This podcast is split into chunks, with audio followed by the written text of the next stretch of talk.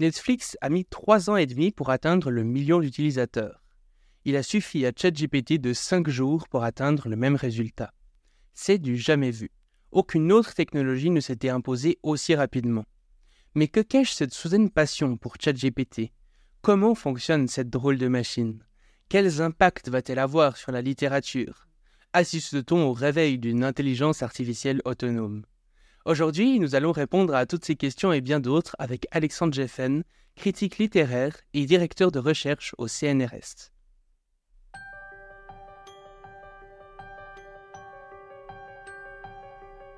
Bienvenue sur le Futurologue Podcast, le podcast pour comprendre les enjeux de demain.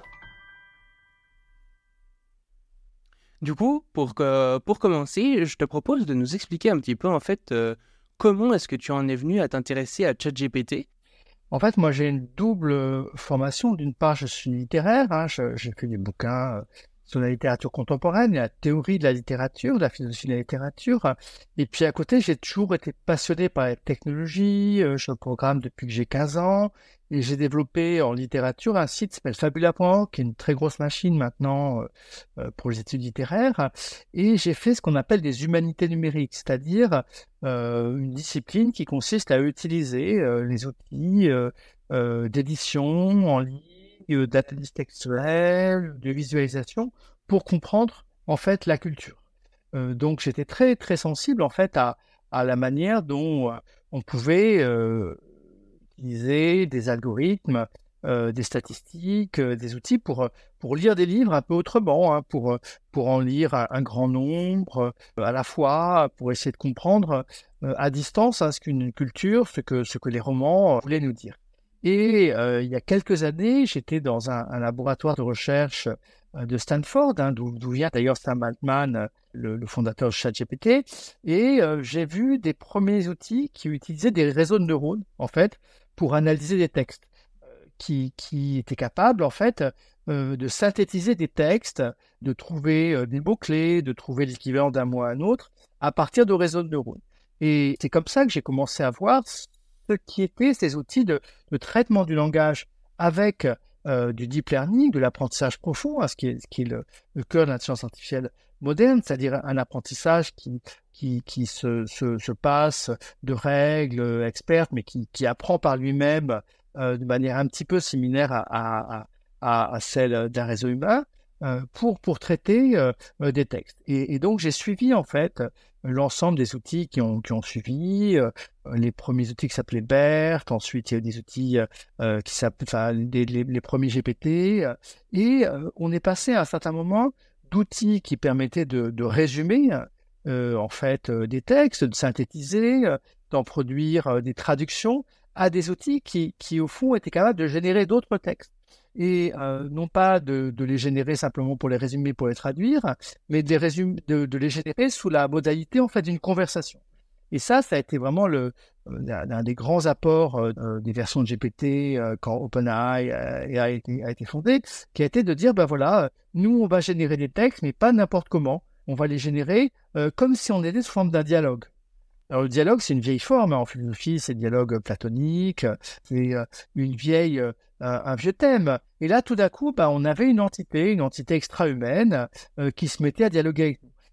Brusquement, c'est arrivé euh, euh, petit à petit dans les années 2019-2020 qu'on avait des, premiers boots, en fait, qui étaient, vraiment un peu intelligents, c'est-à-dire qui ne se fondaient pas seulement sur des règles un peu linéaires, qui était éventuellement capable de tromper quelqu'un, mais quand même des règles un petit peu euh, euh déterministes, hein, mais qu'on avait vraiment des potes qui, bénéficiaient en fait euh, d'un apport en, en, savoir et en connaissance extrêmement important à partir du fait qu'elles étaient entraînées elles-mêmes sur d'énormes quantités de textes. Et c'est ça qui a donné toute sa force à ChatGPT, c'est-à-dire que c'est ce qu'on appelle un grand modèle de langage, c'est-à-dire que c'est en fait la manière dont on a entraîné sur d'énormes quantités de textes, sur des centaines et des centaines de milliards euh, de textes, une intelligence artificielle à comprendre les règles qui font qu'un mot suit un autre, et, donc à, développer des phrases dans un contexte, en réponse à une question, en réponse à une interrogation.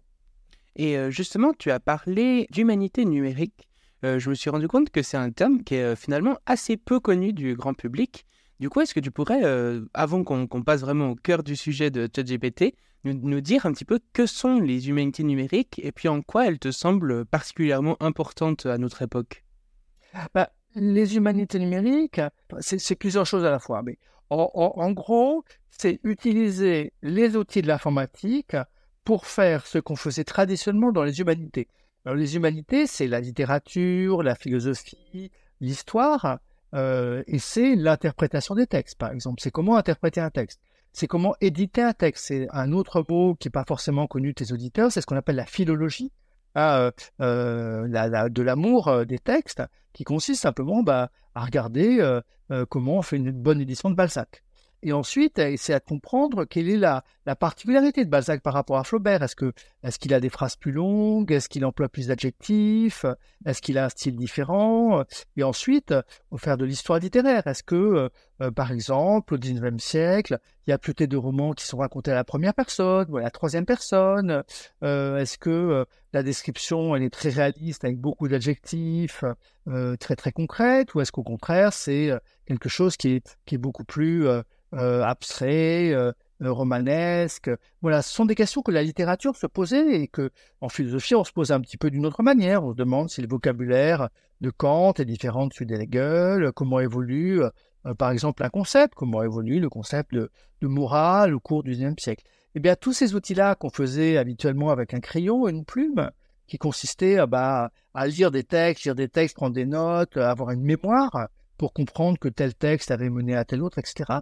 L'informatique, tout d'un coup, nous a permis de faire ces humanités-là. On a trouvé des outils qui étaient capables de trouver l'origine d'un texte dans un autre texte, tu vois, de trouver l'influence d'un auteur sur un autre, euh, de trouver des différences entre les styles.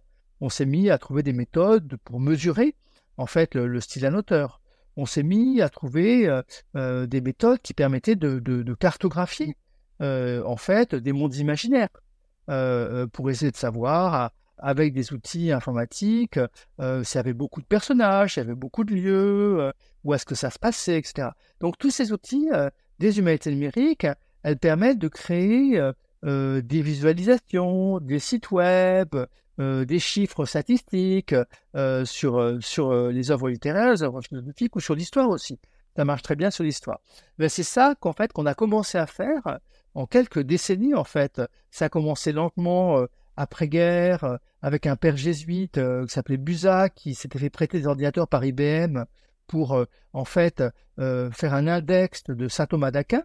donc, en fait, le premier, un des premiers humanistes numériques était un père jésuite qui avait des vieux ordinateurs et qui avait transformé son système de fiches en données numériques.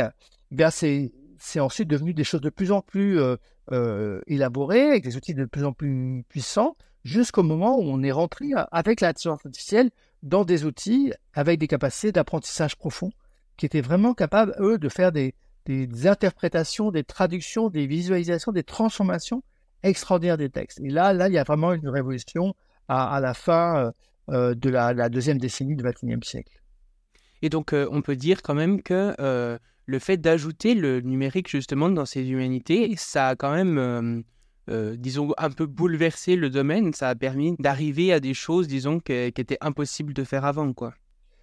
Oui, bien sûr, euh, tous les historiens, tous les philosophes ne sont pas mis à faire du métier numérique. Hein. Ça, c'est clair qu'il il y a encore beaucoup de gens qui font des études à l'ancienne. Et moi, ça m'arrive aussi de faire des études à l'ancienne. Hein.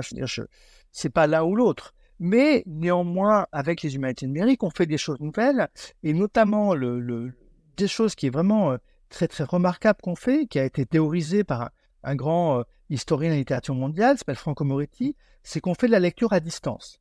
Parce que, euh, en fait, maintenant, on est capable de comprendre des tendances qui ne sont pas sur un livre, deux livres, dix livres, qu'on serait capable de lire durant la semaine, mais sur mille livres, dix mille livres, des plus que dans toute une vie humaine. Et ça, euh, même les érudits euh, les plus cultivés, qui avaient des bibliothèques de 10 000 livres, bah, ils n'en avaient pas lu 670 000. Ils n'étaient pas capables de savoir comment le mot amour euh, se, se, sur 660 000 livres. Donc ça, c'est vraiment très nouveau. Ça s'appelle la lecture à distance. Ok, ouais.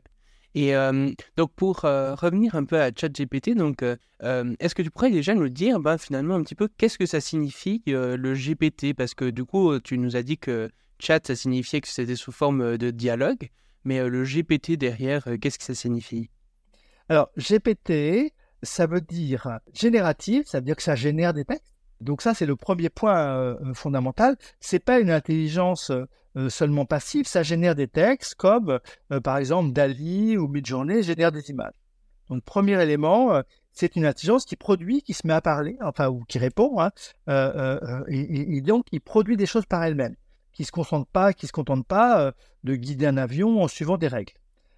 deuxième chose, c'est le P, hein, ça veut dire pre-train, ça veut dire que si elle génère des choses, c'est parce qu'elle est pré-entraînée, c'est-à-dire qu'elle a appris en fait d'énormes corpus, les règles extrêmement euh, euh, complexes qui font que euh, lorsqu'on lui demande un calcul, lorsqu'on lui demande la date de naissance d'un personnage historique, eh bien, elle va trouver dans ces données la réponse à ta question. Et c'est donc cet entraînement hein, que, veut dire le P. Et ensuite, le T, c'est le transformer. Le transformer, c'est un petit peu plus compliqué à expliquer. Disons que c'est une manière qu'on euh, a trouvé aux alentours euh, des années 2018, hein, c'est des ingénieurs de Google en fait, sont passés pas chez OpenAI, euh, pour arriver à avoir des algorithmes capables de comprendre et de prédire la manière dont les mots s'enseignent dans le langage. En fait, parce que la méthode manuelle consistant à dire bah, le mot si je dis le ciel est bleu, euh, euh, il a de fortes chances de se trouver après le ciel. Euh, ça marche dans des contextes simples. Mais lorsque je dois trouver le mot bleu par rapport à des centaines et des centaines de millions de, de contextes dans des phrases complexes, en fait, si je devais faire ça par des simples statistiques basiques, j'y arriverais pas. Et ce que les ingénieurs de Google ont trouvé, c'est ce qu'on appelle un mécanisme d'attention qui consiste à, mot par mot à comprendre son contexte et les mots qui l'influencent le plus possible, de manière qu'ils soient digestes par un réseau de neurones. Et ça, c'est une grande invention euh, euh, euh, qui, qui, qui, est vraiment au cœur de tous ces modèles de langage qui ont commencé à, ces dernières années à apparaître. Et c'est notamment ça qui, quand il montre parfois des sortes de cartographie du langage que peuvent faire ces chatbots, est-ce que c'est justement ça? C'est grâce aux transformers? Les Transformers sont capables de faire euh, de la traduction, euh, de l'explication, euh, de l'écriture de manière très très efficace. Très très efficace. L'article de, Google s'appelle Attention is all you need. L'attention, c'est tout ce dont vous avez besoin. Hein, qui explique vraiment une méthode de calcul en fait qui permet de voir quels mots ont un rapport avec tel mot, y compris quand il y a des centaines de milliers de mots Hmm. et que les relations sont très complexes. En fait, c'est simplement cette méthode-là, c'est un article qui fait 20 pages et qui a tout transformé en traitement automatique du langage en intelligence artificielle. Et quelque chose de très intéressant aussi, c'est que euh, on a l'impression que tout ça, c'est des choses euh, relativement récentes. Mais euh, dans ton livre, tu dis que l'idée en fait de machines qui génèrent du texte ou de l'art, c'est quelque chose de vraiment pas nouveau. Donc, est-ce que tu pourrais nous dire un petit peu l'histoire de ces machines?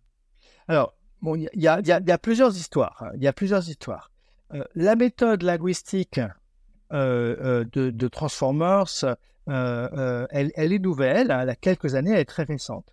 Mais l'idée pour un linguiste que le sens d'un mot, ça dépend de son contexte, c'est déjà un peu plus ancien. Ça date des années 60, c'est ce qu'on appelle linguistique distributionnelle, où on s'est dit, bah, le sens d'un mot, la meilleure manière de définir le sens d'un mot, bah, c'est regarder les mots qui l'entourent, en fait c'est les probabilités que tel ou tel type de mot entoure un mot qui en définit ce sens. Et si tu vas plus loin, euh, l'idée de pouvoir euh, générer du langage euh, par des machines, c'est une idée qui, est, pratiquement aussi ancienne que ce qu'on appelle la cybernétique. La cybernétique, c'est ce qui a, précédé l'intelligence artificielle, c'est-à-dire des machines qui vont exécuter des ordres logiques et, faire des opérations logiques sans l'aide de l'homme. Bah, très tôt, hein, la cybernétique, ça, s'est beaucoup développé euh, après-guerre, dans des applications qui pouvaient être des applications militaires, de décodage des codes. Hein, c'est ce qu'a fait Alan Turing contre le code allemand Enigma. Mais très vite, l'idée que ça pouvait servir à, créer des textes, bah, c'est apparu très très vite. Dès, les années 50-60, on commence à imaginer des machines à traduire et les écrivains, ils commencent à se dire, ben voilà, nous on va inventer des machines qui vont écrire pour nous. Alors au début, c'est des trucs très très très simples, hein, avec des, mots qui apparaissent au hasard, avec des systèmes de règles très très simplistes, mais bon, c'est capable, on est capable d'avoir des machines qui sont par exemple l'auteur d'un alexandrin ou voire même d'un sonnet parce qu'ils ont compris les règles du sonnet. Alors c'est très prévisible, hein, c'est beaucoup moins riche que ChatGPT parce qu'il y a un vocabulaire limité, parce que les règles de codage sont beaucoup plus simples. Mais, mais, mais, dès les années 50, en fait, on a imaginé euh, euh, l'idée d'avoir des robots créateurs. Hein. Quelque chose qui est, très important. Et en fait, si on va avant, avant la naissance de la cybernétique, avant euh, l'intelligence artificielle, lorsque les gens rêvaient en fait euh, d'avoir des machines euh, qui étaient des machines créatrices, en fait, on peut remonter très très loin. Hein. On peut remonter très très loin. Le, premier auteur qui a imaginé une machine à écrire qui remplacerait un écrivain, c'est Jonathan Swift, l'auteur des Voyages de Gulliver, au XVIIIe siècle. Et Jonathan Swift, il avait été fasciné par les métiers à tisser. Les métiers à tisser, c'est au fond l'ancêtre des ordinateurs modernes parce qu'on met une sorte de programme et le métier, il va tisser quelque chose. C'est tellement important que euh, euh, c'est à partir du mécanisme des métiers à tisser euh, que Charles Babbage et Ada Lovelace ont jeté les ferments de ce qui sera l'informatique moderne. Eh bien, Jonathan Swift, écrivain, se dit, ben voilà, on va faire une sorte de métier à tisser des, textes, des idées, automatiquement. Et il dessine dans les vaches de Gulliver, il y a un petit dessin une sorte de, schéma, hein, euh, euh, de quadrillage euh, de mots qui pourraient être manipulés par un métier Et donc, dès que ces métiers apparaissent, ils inspirent les écrivains en disant bah, c'est des textes qu'on va tisser. Hein. D'ailleurs, texte, ça veut dire tissu. Et si on va plus loin encore, il y a des légendes très anciennes hein, de, de, robots, d'androïdes qui parleraient tout seuls. c'est des légendes qui, qui, sont connues euh, dès, le Moyen Âge. Dès le Moyen Âge, on imagine des robots guerriers, mais on imagine aussi des robots qui ont réponse à tout, en fait.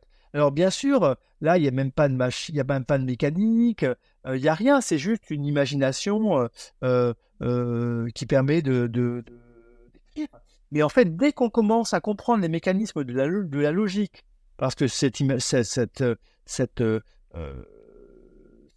premiers rêves euh, de, de, têtes qui, répondraient toutes seules aux questions que leur pose, elles sont euh, euh, contemporaines du moment où le Moyen Âge commence à, comprendre les règles de la logique humaine et essayer de les formaliser en disant si ceci est vrai et telle chose n'est pas vraie, et eh bien tel résultat sera comme ceci, comme cela. Et eh bien dès qu'on commence à, formaliser la logique, dès qu'on commence à avoir des espèces d'arbres, des dessins qui vont dessiner la logique, c'est ce que fait le philosophe Raymond Lull au Moyen Âge, et eh bien comme par hasard, au même moment, on commence à imaginer euh, des machines qui euh, seraient capables de parler, de résoudre des problèmes par elles-mêmes. Donc en fait, c'est à la fois extrêmement récent, mais ça a une archéologie extrêmement ancienne. C'est euh, ChatGPT. Mmh. Et est-ce que tu penses que justement avec, avec ChatGPT et les autres gros modèles de langage qu'on voit apparaître, on va assister à un véritable bouleversement de la littérature euh, telle qu'on la connaît, euh, que ce soit euh, pour peut-être des, romans, mais aussi peut-être pour de la non-fiction? Est-ce qu'on peut imaginer des livres qui seront entièrement écrits par des outils comme ChatGPT Ou est-ce qu'il faut plutôt imaginer qu'ils vont nous aider à écrire des livres Ou qu'est-ce que tu penses? Quel changement dans, la littérature ces outils vont apporter? C'est la question qu'on m'a déjà posée une bonne centaine de fois. Euh, pour le moment, c'est des outils assez, assez intéressants euh, pour nous aider à rédiger des trucs. Euh, mais il leur manque beaucoup, beaucoup d'éléments pour être capable de raconter vraiment une histoire intéressante. Qu'est-ce qui leur manque? D'abord, le premier élément, c'est que une histoire intéressante, s'il n'y a pas quelque chose qui est un peu provoquant, s'il n'y a pas de sexe, s'il n'y a pas de violence, bah, c'est pas très intéressant à lire. Or, ChatGPT, pour des raisons qui tiennent à la volonté des créateurs d'en faire un outil grand public, hein, accessible aux enfants, est très très censuré. C'est-à-dire qu'il n'y a jamais quelque chose qui puisse choquer, qui puisse être violent, qui puisse être érotique, qui puisse être amoureux, etc. Donc ça veut dire déjà que bah, euh, la machine a créé des histoires, elle va créer que des histoires qui vont être un petit peu fades. Ça, c'est le premier, le premier élément. Mais ça, ça pourrait être facilement corrigé. Ensuite, il y a des problèmes techniques. Euh, en dehors de ces problèmes de, morale, si tu veux, de, moralisation de GPT, le problème technique, c'est que pour le moment, euh, les modèles de langage, eh bien, ils sont entraînés sur la capacité à structurer euh, sur quelques pages, en fait. Ils ne pas, sont pas capables d'avoir une mémoire longue, complexe, de ce que, par exemple, un personnage pourrait faire, de la manière dont un autre personnage peut lui répondre. Et là, il y a de vraies limites techniques assez considérables, hein, parce que euh, être capable euh, de maintenir la cohérence d'un personnage, ne serait-ce que pendant tout un chapitre, et, tout un livre, ça demande en fait des, ressources technologiques euh, qui sont extrêmement élevées et, franchement, on n'y est pas. On n'y est pas du tout. Euh, ça demanderait euh, au fond aussi que, que ChatGPT ait une espèce de, conscience de ce que c'est que la psychologie humaine. Pour le moment, on en est à des règles psychologiques assez basiques. Il est capable de comprendre des comportements sur des petites histoires qu'on lui raconte. Mais être capable de, raconter le devenir psychique de quelqu'un, ben, c'est une sacrée, euh, c'est une autre histoire. Euh, et euh, clairement, ce qui manquerait sans doute à ChatGPT, c'est peut-être une vraie connaissance du monde, une vraie expérience. Parce que, en fait, ChatGPT, il est entraîné sur des milliards, des, des, milliards de mots et des millions de livres qui existent précédemment. Mais en fait, il connaît rien du monde, il n'a aucune expérience originale. Donc, en fait, il a vraiment pas grand-chose d'original à nous raconter. Il peut introduire un petit peu de hasard, il peut mêler les livres, mais la nouvelle histoire contemporaine euh, de, de, quelqu'un qui se confronte à une nouvelle problématique, ben, ChatGPT, il ne peut, pas nous l'apporter parce qu'il n'est pas dans le monde. Il vit pas ce qui est en train de se passer. Il, n'a pas l'expérience, je ne sais pas, quelqu'un qui irait, euh, un écrivain qui irait raconter la guerre de l'Ukraine, qui parlerait de, la question de MeToo, euh, euh, tu vois, pour vous donner quelques exemples de la rentrée littéraire. Il n'est pas capable de raconter ça parce qu'il n'a pas d'expérience du monde. Donc, il n'a pas de construction d'un personnage, il est très censuré, il n'a pas vraiment de nouveautés, de, de, choses à dire parce qu'il n'est pas connecté au monde. Les obstacles hein, pour avoir vraiment quelque chose qui ferait vraiment un roman intéressant sont, sont tout à fait considérables. Là où ChatGPT peut nous aider, en revanche, c'est pour un écrivain, l'écrivain peut s'en servir. Une fois qu'il a imaginé par exemple une scène, il peut demander à ChatGPT de l'écrire. Ou un petit scénario. C'est pour ça que les scénaristes américains ont, très peur, parce que pour faire des petits scénarios un peu basiques et des petits dialogues un peu attendus, un peu, euh, euh, euh, déjà vus, mais, bon, qui peuvent suffire. Là, ChatGPT est capable de le faire. Donc des courts textes, un, idiomatique, euh, un peu, un peu, un peu, un peu classique, un peu prévisible, ça, les IA le font très bien. Et on voit que ces technologies avancent très rapidement. Est-ce que tu penses que ces barrières techniques qui restent justement avant que on puisse créer typiquement un, livre pertinent ou un scénario entier, c'est quelque chose qui pourrait arriver euh, dans les prochaines années ou on, est encore euh, vraiment très loin? Écoute, il y a à la fois des barrières technologiques hein, qui tiennent à la capacité computationnelle pour raconter une histoire longue hein, à cause des fenêtres d'apprentissage euh, qui, sont courtes, mais il y, a, des problèmes plus, fondamentaux, à savoir que, il faut que l'IA soit assez puissante pour se représenter l'histoire d'une vie humaine ou une expérience humaine euh, vraiment intéressante. Et, ça, euh, je pense qu'on n'y est pas. Disons, euh, peut-être une dizaine d'années pour avoir une histoire un petit peu longue. Mmh. Ok.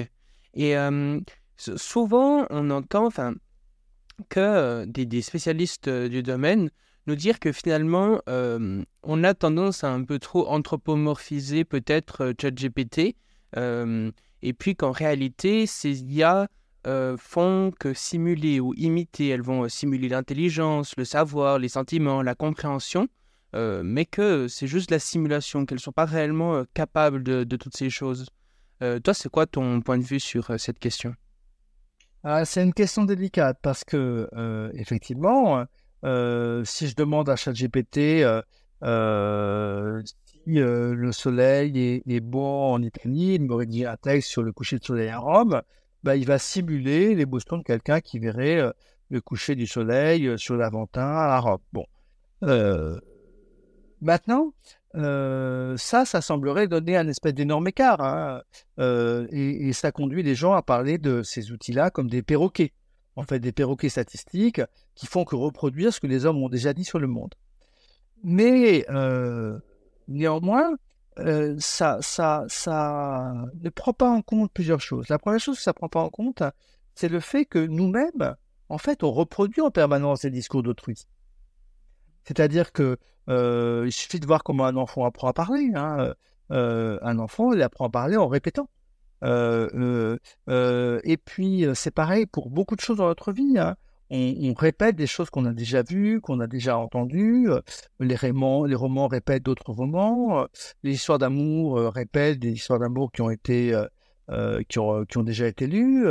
donc, notre propre vie, elle est faite de, répétitions de textes. Hein.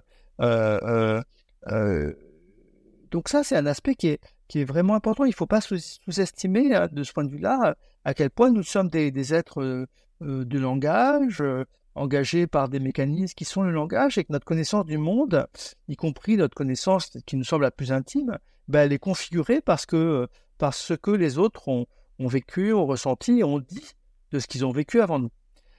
enfin, rien n'interdit non plus de penser que à force de tellement connaître le langage humain, à force de connaître tellement de choses, il n'y a pas des phénomènes d'émergence. C'est-à-dire, euh, c'est la grande question de l'intelligence artificielle, c'est euh, euh, ces réseaux de neurones, ils sont capables de, faire des répétitions, mais ce pas des répétitions simples.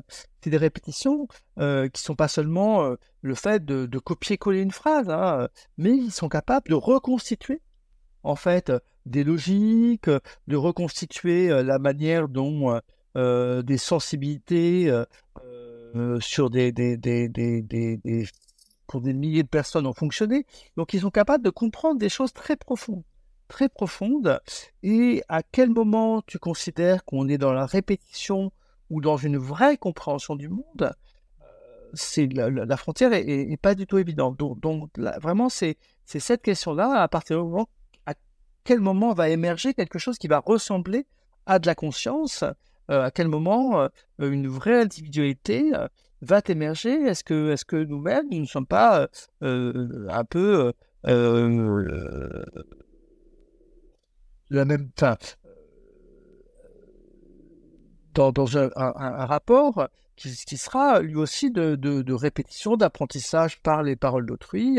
Est-ce qu'on est si différent que ça de, ces intelligences artificielles? C'est une vraie question très philosophique, très difficile, très disputée. Ouais.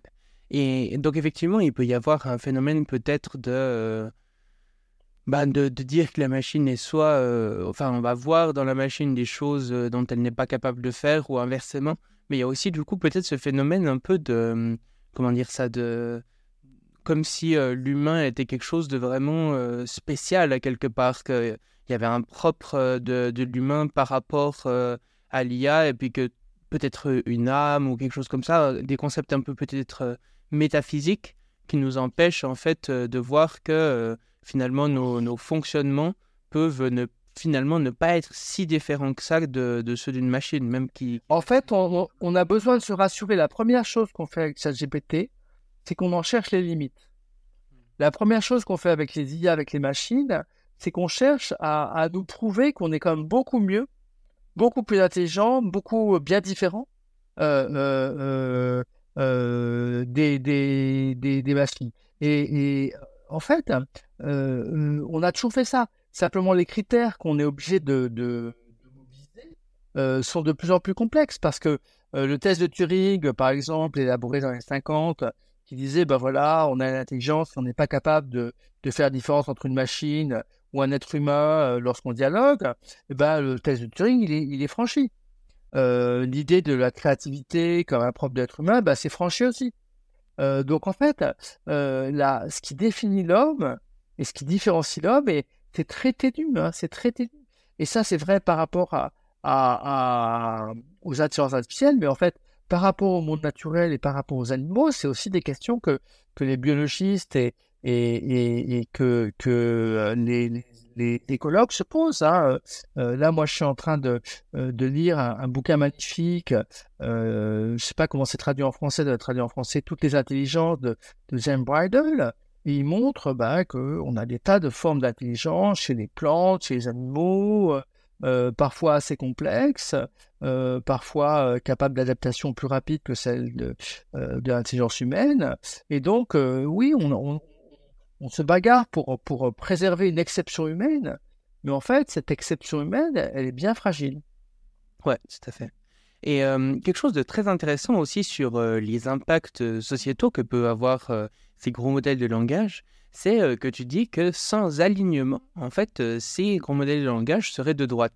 Est-ce que tu pourrais nous dire qu'est-ce que tu veux dire par là? Et puis aussi peut-être expliquer la notion d'alignement qui n'est pas forcément connue de tous. Ouais, en fait, un modèle de langage, je disais, c'est une, une machine qui produit des textes à partir d'autres textes. Les textes qu'elle utilise pour produire des textes, bah, c'est des textes qui ont été pris dans le tout venant du web. Euh, donc en fait, on, a euh, mis des gros robots qui ont navigué sur tout Internet. Euh, on a été euh, chercher dans les archives de tous les livres qui étaient disponibles sans droit d'auteur et parfois d'ailleurs en, en, trichant sur le droit d'auteur. on a été avalé en fait tout ce que tous les textes qu'on pouvait trouver sous la main. Hein. Euh, d'ailleurs, à un point qu'on fait finir par manquer de textes pour entraîner les intelligences artificielles. Mmh. Euh, eh bien, quand on avale tous les textes humains, on avale tout, tout le passé, on avale euh, toute notre histoire politique, idéologique. On, on, est donc dans quelque chose qui, qui va en fait comprendre comment raisonner dans le passé.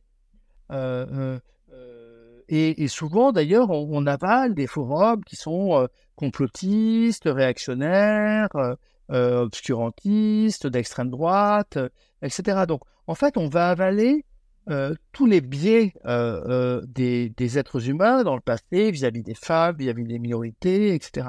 Donc, on, va... toutes ces manières de penser vont être présents dans les, dans, dans les données. Mmh. Donc, la, machine, si on lui demande d'utiliser ces données sans avoir été euh, corrigée, elle va reproduire tous ces biais. Euh, euh, elle va voir des centaines de milliers de pages où les femmes sont méprisées ou sont considérées comme inférieures à l'homme. Quand on va lui demander la femme est-elle l'égale du l'homme, elle, va répondre comme elle a vu dans tous les textes qu'elle a eus sous la main, en fait. Donc, elle va être de droite ou au moins réactionnaire et conservatrice puisqu'elle apprend le passé, puisqu'elle sait le passé de ce que les hommes euh, ont, écrit. Donc pour éviter ça, euh, OpenAI étant une entreprise très, très marquée euh, à gauche, hein, dont le fondateur subventionne les démocrates, il est homosexuel, vegan, progressiste, etc. En fait, on a demandé à des êtres humains de corriger les résultats que peuvent donner ChatGPT pour éviter que ChatGPT donne l'impression d'être un, un gros macho conservateur, euh, misogyne, homophobe, etc.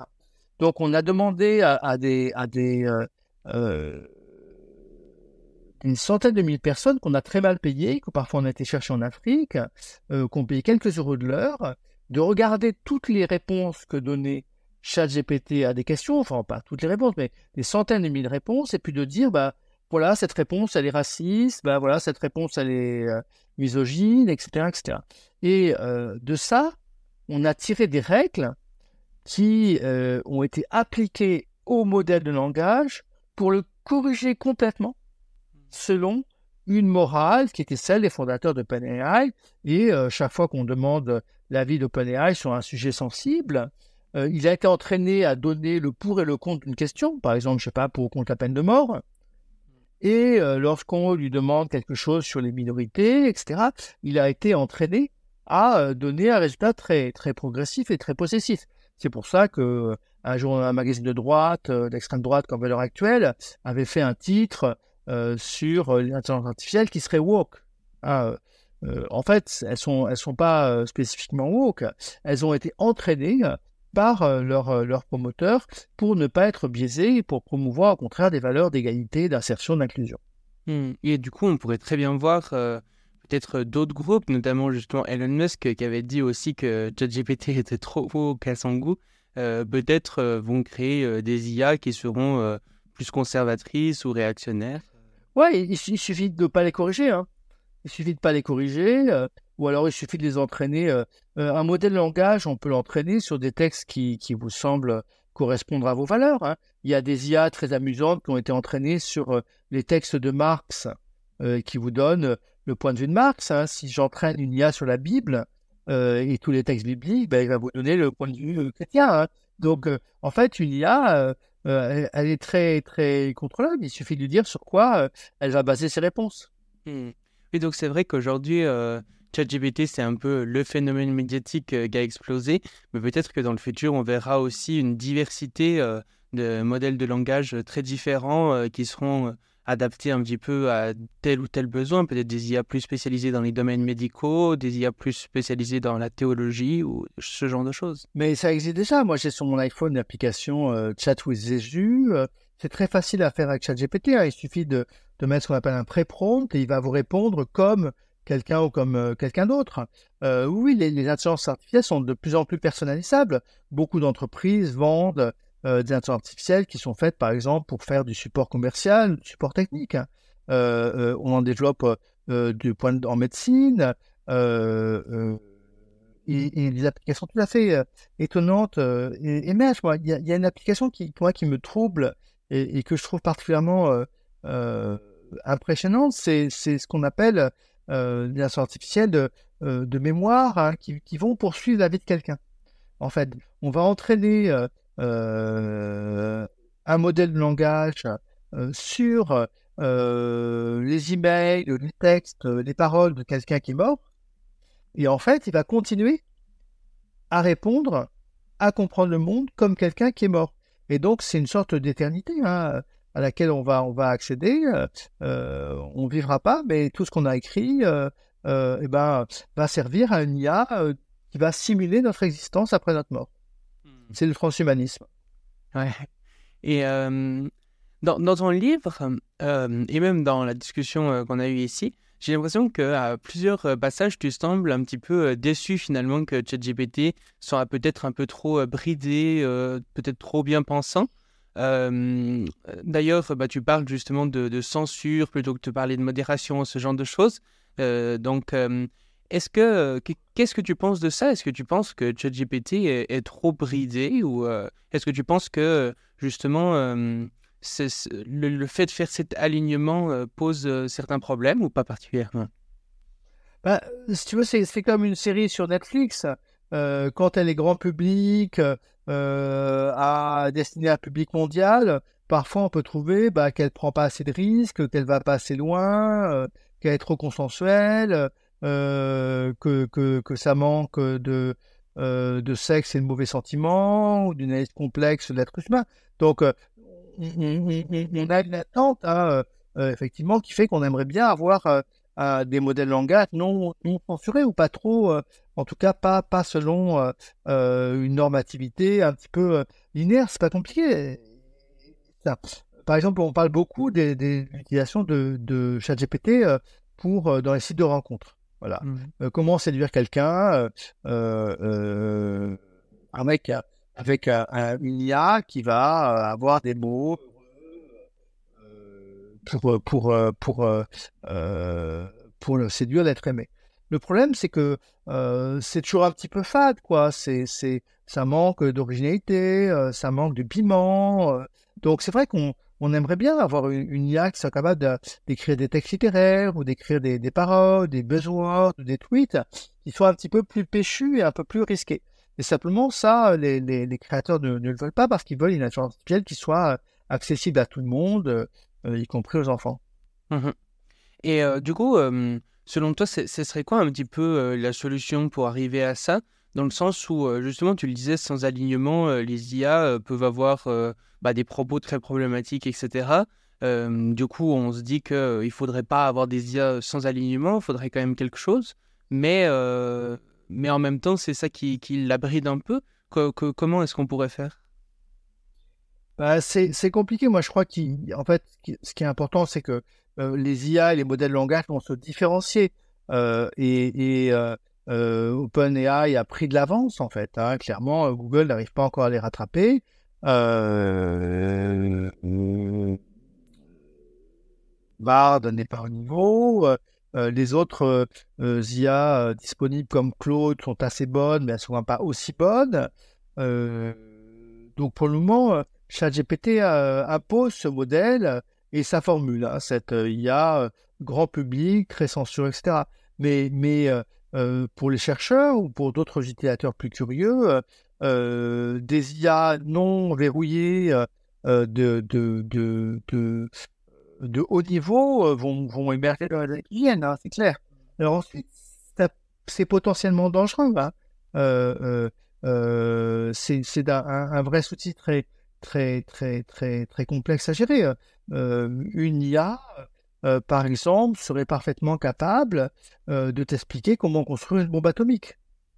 Euh, ou comment fabriquer une bombe pour faire sauter un avion, par exemple, ou un poison, hein, par exemple.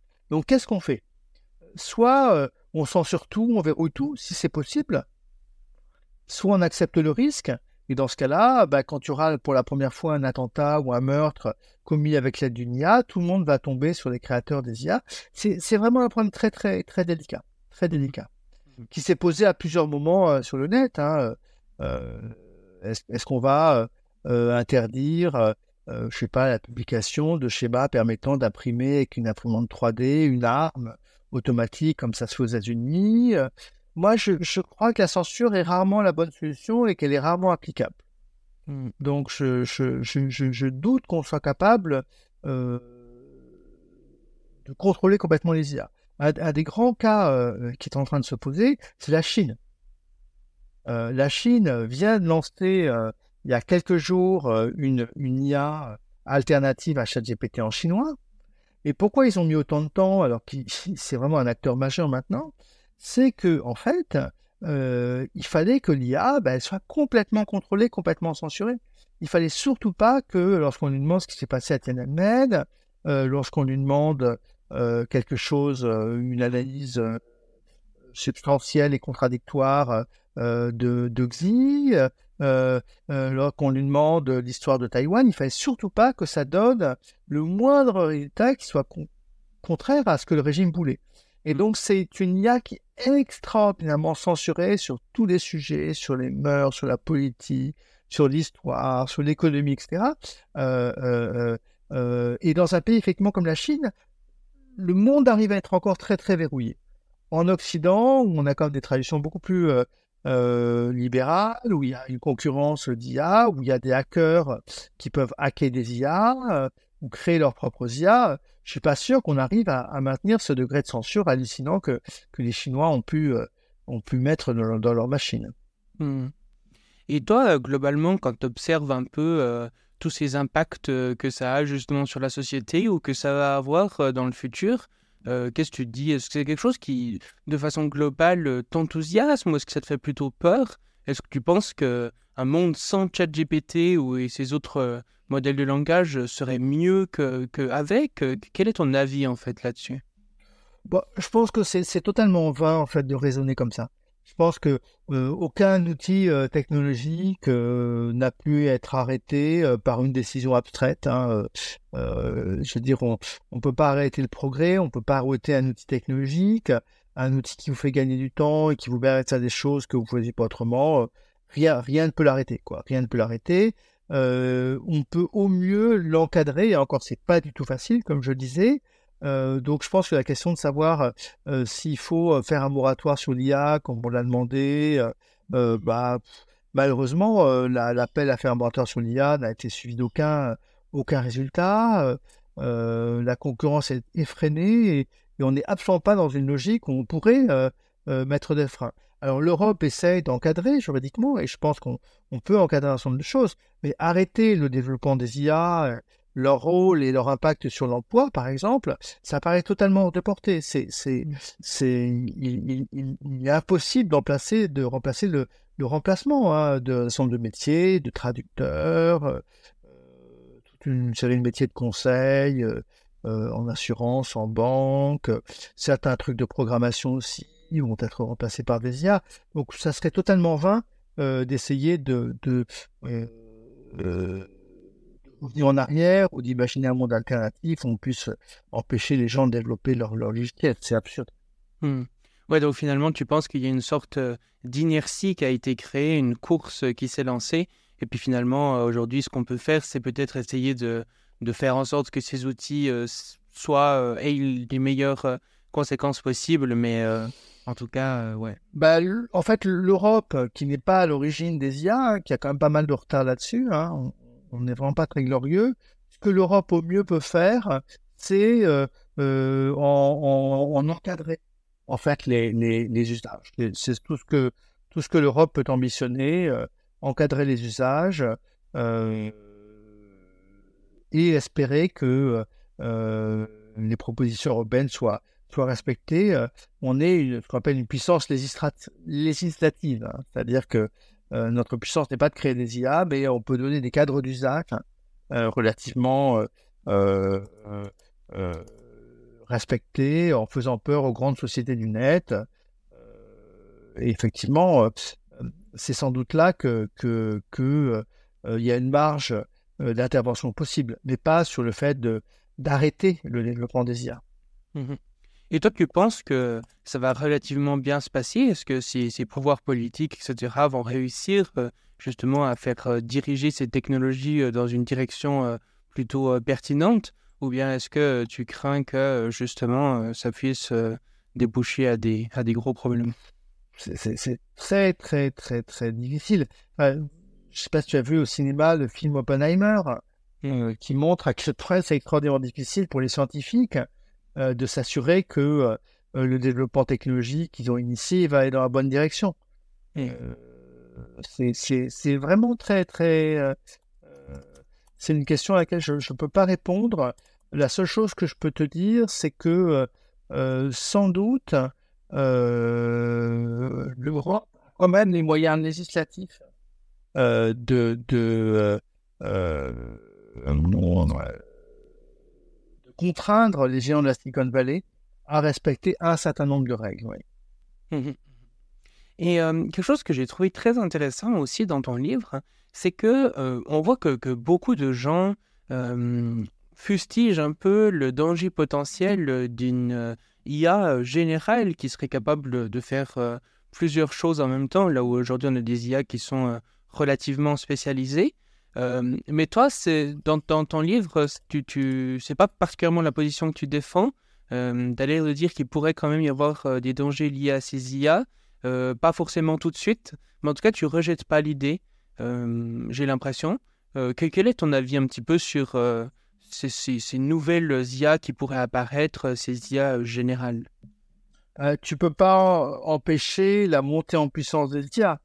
Ensuite, est-ce qu'il y aura un seuil dangereux euh, euh, qui serait celui de la singularité moment duquel, moment où les IA seraient capables de s'autonomiser, à un moment, il faudra vraiment réfléchir de près à cette question-là et de bien vérifier que ces IA capables d'être autonomes et d'agir sur le monde, hein, de, pouvoir je sais pas, euh, commander euh, euh, des systèmes complexes, voire des systèmes militaires, eh ben, que ces IA-là, elles seront parfaitement encadrées.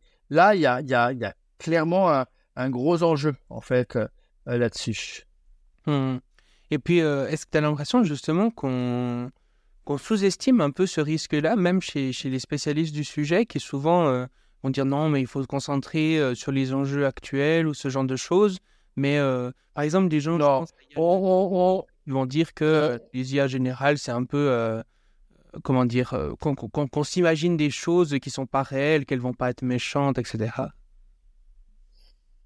Là, aussi, on passe notre temps à, imaginer depuis des décennies à travers la science-fiction, euh, euh, euh à, les, euh, livres, les romans d'anticipation, les films d'anticipation, que, que ça ferait que cette IA générale. Euh, on, y réfléchit beaucoup. comment on va la contraindre Comment on va la dompter Est-ce qu'il faut la dompter Est-ce qu'elle va être bienveillante Pas bienveillante C'est un sujet d'une immense méditation pour, pour tout le monde, les philosophes, les éthiciens. Donc, je veux dire, c'est pas comme si on n'y réfléchissait pas et que c'est pas comme si euh, on n'avait pas peur. Hein. Je veux dire, euh, euh, le, scénario à Terminator, les scénarios d'autonomisation des IA, on passe notre vie à, à, y réfléchir. Et, et même ChatGPT 4, avant ChatGPT 4, alors qu'on est comme très très très loin d'une IA générale, ils ont quand même fait passer un centre de tests à ChatGPT pour voir si ChatGPT serait pas capable de générer son propre code, euh, de s'augmenter et, ne pourrait pas partir euh, euh, à, s'auto-engendrer de plus en plus complexe et de plus en plus puissante. Ils ont testé GPT-4 contre ça, tu vois, hmm. un peu de la même manière dont, dont, peur lorsqu'on a fait exploser la bombe atomique, c'est bien raconté dans Oppenheimer, que toute l'atmosphère s'enflamme et qu'une seule bombe détruit toute la planète. donc, je crois qu'il y, a quand même beaucoup, beaucoup d'observateurs, beaucoup, beaucoup, beaucoup de prudence. Hein. Les, gens ne sont pas complètement dingue et on n'en est pas encore à donner le contrôle euh, à une IA générale euh, de, des, systèmes de bombardement nucléaire comme dans Terminator. Hein. Donc je crois que, euh, tu vois, on, se prépare beaucoup à, l'augmentation en puissance des IA et on y réfléchit beaucoup et très sérieusement. Hmm. Et pourquoi est-ce que tu dis que, selon toi, l'IA générale n'est pas pour tout de suite? Qu'est-ce qui te laisse penser ça? Je pense qu'il y a, y a un moment pour avoir une IA générale qui ressemble vraiment à, ce que ça serait euh, euh humaine générale, il faudrait euh, qu'elle soit connectée au monde, qu'elle ait des capteurs, qu'elle ait une sensibilité. Et ça, on en est encore loin. C'est-à-dire que euh, ça, ça manque à l'IA. Et ce qui manque sans doute à l'IA, c'est aussi la capacité à faire des vrais raisonnements logiques. Parce que l'IA, elle est statistique en fait, elle, elle, euh, peut pas, elle n'a pas de, de, de, raisonnement causaux du genre si je lance ma balle sur une vitre, la vitre peut éclater. Elle ne sait pas ça. Mon fils de 4 ans, il le sait que s'il lance très fort, s'il tape très fort sur une vitre, la vitre elle peut éclater. L'IA, la seule chose qu'elle peut savoir, c'est que en lisant énormément de textes sur la propriété des vitres énormément de textes sur le fait qu'on lance un truc dessus, la vie peut éclater, mais c'est pas très efficace, c'est pas très économique. Donc sans doute ce qui manque euh, euh, pour qu'on ait une IA générale, ça serait euh, d'avoir des propriétés que l'être humain a, que l'intelligence humaine a, qui sont des règles de raisonnement logique simple et, assez robustes, hein, assez, assez, efficaces. Hein, et puis d'un autre côté, euh, avoir aussi un ancrage sensible dans le monde. Euh, euh, et, ça, ça explique comment parfois bah, les voitures autonomes font des grosses gaffes, se plantent, parce qu'elles manquent de, ces, de, ces, de, de, de, ce, de, cette structure logique, en fait. Elle n'a pas de logique, elle n'a que des probabilités. Hmm. pour, pour, pour finir, je voulais te poser une question qui n'a pas grand rapport, mais euh, j'ai vu que tu avais écrit un livre aussi justement sur euh, est-ce que finalement un peu la, littérature est une affaire euh, de politique? Et je me demandais du coup, ben, quelle est un petit peu la, thèse du livre et puis qu'est-ce que tu y défends à l'intérieur? Bah, En fait, mon autre métier à côté de faire du métier numérique et de m'intéresser aux nouvelles technologies, c'est d'observer la littérature contemporaine et je trouve que la littérature française est extraordinairement riche, qu'on a vraiment des voix très très très variées, qu'il s'agisse d'avoir des romans sociaux, des romans amoureux, des romans sur l'écologie, des romans féministes. Et donc, j'essaie de, décrire cette littérature-là. on a plusieurs centaines de livres qui paraissent à chaque rentrée littéraire. Beaucoup sont, sont absolument passionnants. Et une des grandes questions qui s'était posée pour moi, c'était de, de, savoir si les écrivains bah, ils pensaient à travers tous leurs essais, euh, tous leurs euh, récits, euh, avoir encore un, effet sur le monde, un, pouvoir sur le monde.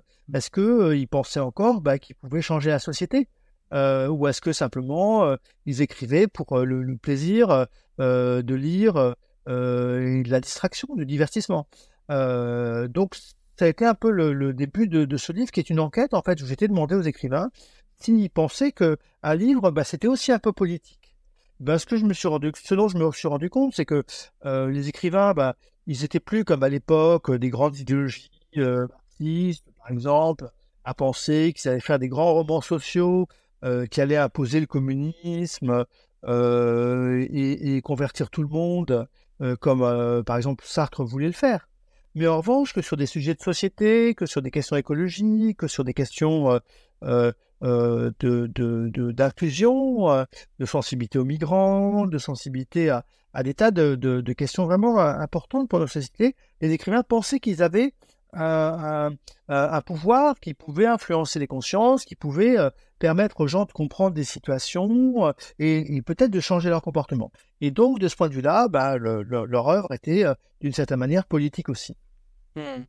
Mais ce que... n'avais pas besoin, en fait, tu vois, Annie Ernaux, elle n'a pas besoin en fait de dire euh, je vais voter enfin je vais voter euh, euh, insoumis. Elle le fait, mais en fait son œuvre en, propageant l'idée d'une femme s'émancipant, bah, elle, a fait changer la société en fait.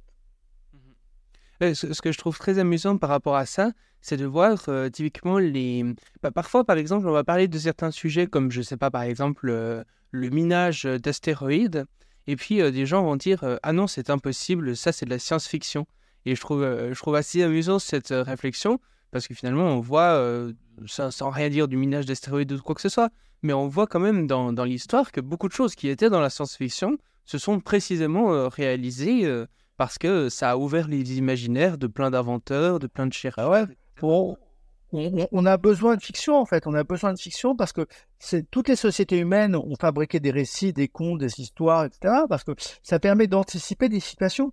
Ça, ça permet euh, euh, de comprendre qu'est-ce qui peut se passer euh, si, bah, tout d'un coup, bah, on passe de l'autre côté de la rivière, on, va dans l'espace, on fabrique des machines intelligentes, on donne le pouvoir aux femmes, on s'intéresse autrement aux animaux. toutes les avancées possibles des sociétés humaines, bah, on les fait, on mais on les accompagne euh, de discussions, de représentations, euh, maintenant de films, de séries. Euh, on, a vraiment besoin de la fiction pour connaître les choses, parce que c'est comme ça qu'on on peut s'éduquer, qu'on peut anticiper, qu'on peut discuter, qu'on peut prévoir, qu'on peut contrôler notre avenir. La fiction nous sert à contrôler notre futur. Mmh, tout à fait. Et finalement, du coup, la dernière question que je pose à toutes les invités, c'est euh, finalement si tu étais sur une scène avec euh, un micro dans la main et avec l'humanité entière face à toi et que tu pouvais euh, leur passer un message, leur dire quelque chose pendant quelques minutes, c'est quoi le message que tu aimerais leur faire passer? Mon Dieu. De, de, de, ne pas opposer la, la, la, culture et la technologie. Moi, c'est quelque chose qui est, qui est, très, très, très important pour moi. De ne pas opposer la technologie et la nature euh, de ne pas opposer euh, trop brutalement l'homme et la machine, de voir comment euh, la machine tient de l'homme et, l'homme tient de la machine, et, de faire attention à des discours caricaturaux et des oppositions trop, trop brutales entre le passé et le futur, entre, entre les différentes formes de vie. et donc, ça sera un discours effectivement de, de réconciliation et d'attention que je voudrais donner. Parce que tu as l'impression qu'aujourd'hui, justement, on voit euh, ce, genre de discours euh, très en confrontation euh, entre ces, deux domaines?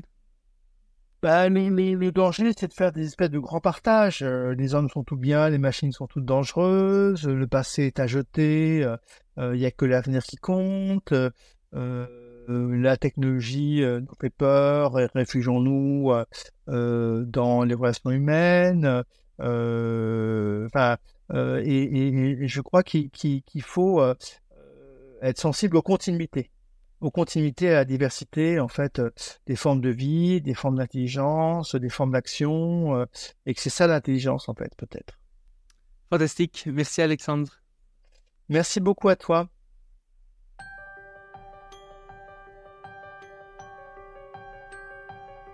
Merci d'avoir écouté le Futurologue Podcast, le podcast pour comprendre les enjeux de demain.